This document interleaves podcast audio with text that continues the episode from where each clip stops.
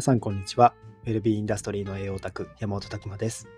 分子学をもっと身近にということを掲げ、日々発信をしたり、本業では未病産業を作るということに取り組んだり、健康と美容を仕事にしていくオンラインサロン、チーム未病ラボの運営をしたりしております。この配信では私、山本が日頃の勉強会にて語りきれなかったことや、分子学を学ぶ上で役立つ知識、日々を持っていることを発信しております。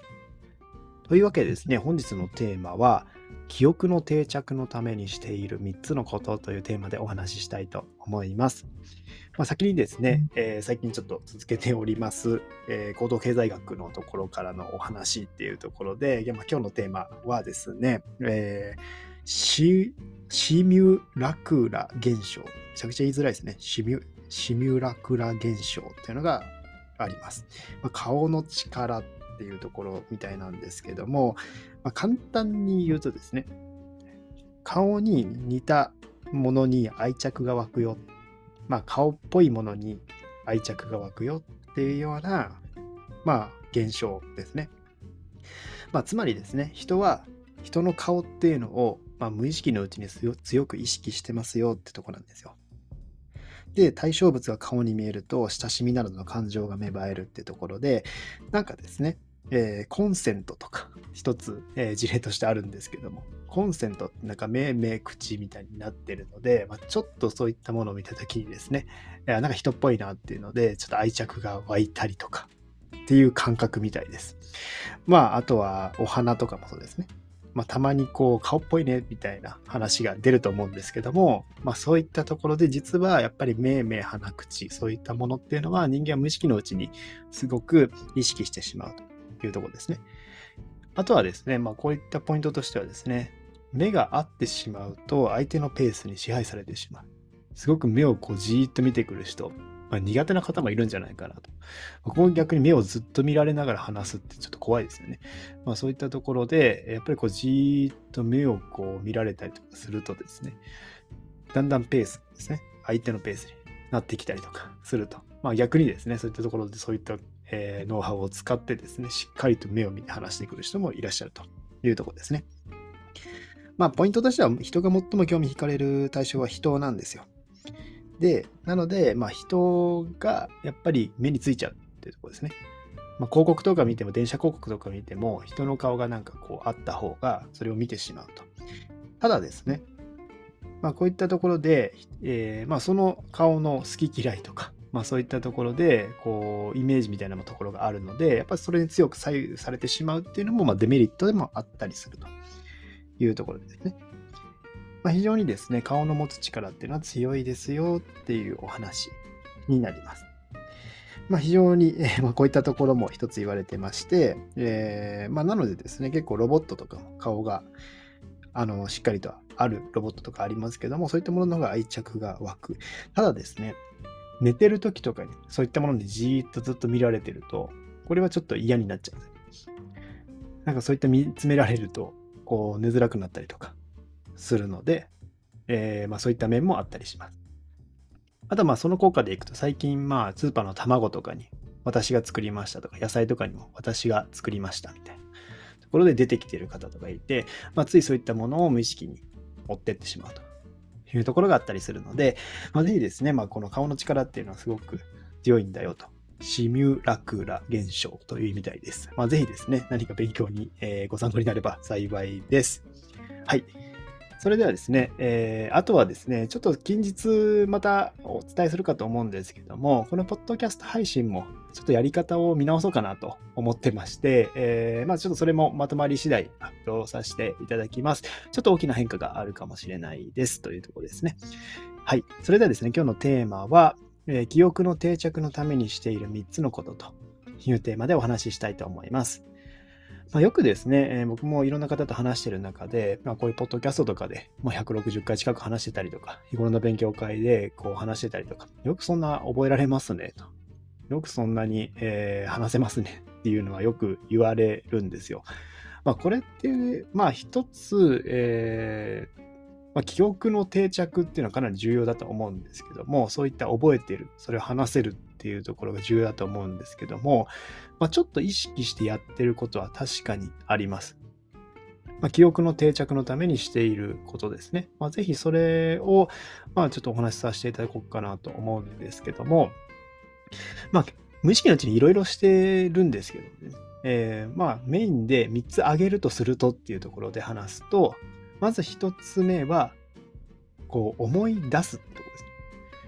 1回じゃ絶対覚えられないんですよね。まあ、文章とかこうバーって読んでそういったところで、まあ、意味理解してそれで覚えましたっていうのは、まあ、天才ですね。残念ながら僕はもう天才ではないので何回もこう見ないといけないというところですね。まあ、そういった時にはちょっと時間を置いてみてもう一回その内容を思い出してみるんですよね。それでちゃんと思い出せればおそらくそれは記憶として定着してるなっていう感じがしますね。で、まあ、その思い出すっていうのを、ふとそういった話題が出た時に、あ、これ思い出せるかなっていうのをどんどんやっていくっていうのが、まあ一つコツかなと思います。なので質問とか来た時に、あの話、あ、これ思い出せるかな？思い出せなかったら、別にもう一回見たらいいんですよ。わからなかったらもう一回見たらよくて、まあ、そういったところでもう一回思い出す。むしろそっちの方がですね、一回忘れてたところっていうのが記憶に定着しやすいので、むしろ前よりも覚えてる、つながるというとこですね。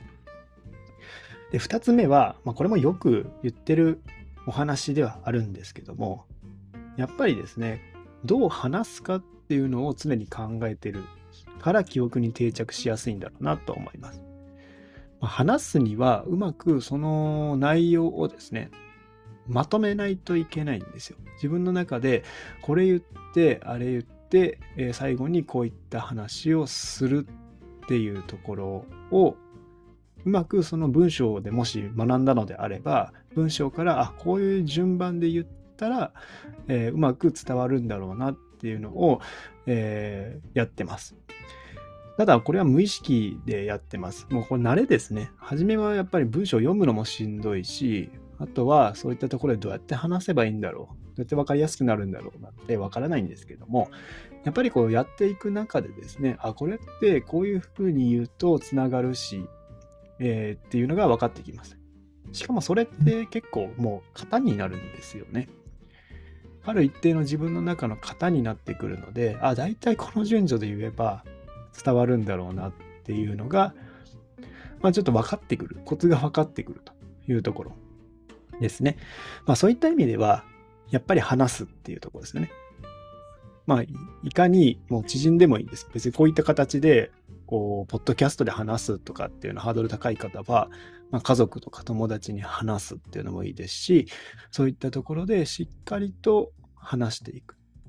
その時にちょっとコツなのは、まあ、大体で話すんじゃなくて、まあ、少しできるだけ細かくこう追っかけてみる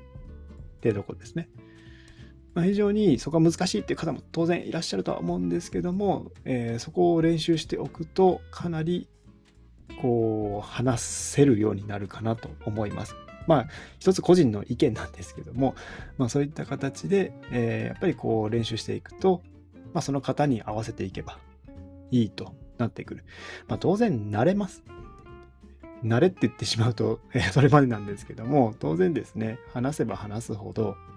えー、話せるようになります。ま、なんでこんな当たり前のこと言ってるんだろうと思うんですけども、えー、ま、その時間をぜひ作ってください。やっぱりインプットだけだとですね、結構しんどいっていうのは僕自身も実感しておりますので、やっぱり、えー、本読んだりとかしてるだけだとすぐ抜けていきます。思い出すとか、ま、それをアウトプットするっていうのはもう重要だっていうのは前から何回も言ってますので、まあ、そういったところですね、ぜひ気をつけていただければと思います。で、3つ目ですね。まあ、これも3つ目に入れていいのかって話なんですけども、まあ、少し栄養的アプローチも一つ試してたりもします。で、面白かったのは、まあ、レシチンっていう栄養素ですね。レシチンサプリ取ったりしてます。結構ですね、これ面白いのは、えー、まあ、結構ですね、そういった記憶力の定着向上に役立ってる気がするというところですね。まあ、効果があるとは言えないので、まあ、そういったところでレシチンって油、まあ、脳のそういったリン脂質とかですね、まあ、コリンとか、まあ、そういった成分にもつながってくるんですけども、脳に非常な、非常に重要な栄養素だったりします。そういったところで、レシチンを、えー、しっかりとっていくと、なんかこう頭の記憶力の定着っていうのが上がったような感覚になると言っておきますけども、まあそういったところでですね、えー、非常に面白い栄養素だなと思ってます。やっぱりこの油の質、まあ、脳って脂質が本当に多い場所なので、まあ、そういったところの油、まあ、特にレシチンっていう油ですね。ま、そういうところは一つ、えー、まあ意識していただくと面白いんじゃないかなと思います。まあ、ぜひですね、まあ、めちゃくちゃレッシンとかは安いですよ。iHub とかで買っても安いと思いますので、えー、まあそういうところですね、ぜひ興味ある方は一度調べてみてください。えー、レシチンっていうところですね。栄養素的にいくとレシチンです。今日の3つまとめると、えー、まず1つ目は思い出すと。ひたすら思い出す。わからなかったら見るっていうところ。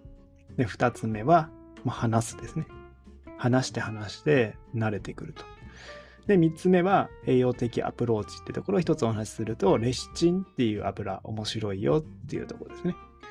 まあ、ぜひご参考になれば幸いです。はい、今日はですね、記憶の定着のためにしている3つのことというテーマでお送りしました。皆さんの日々のインプットアウトプットを応援しております。ウェルビーインダストリーの栄養オタク、家本拓馬でした。じゃあまたね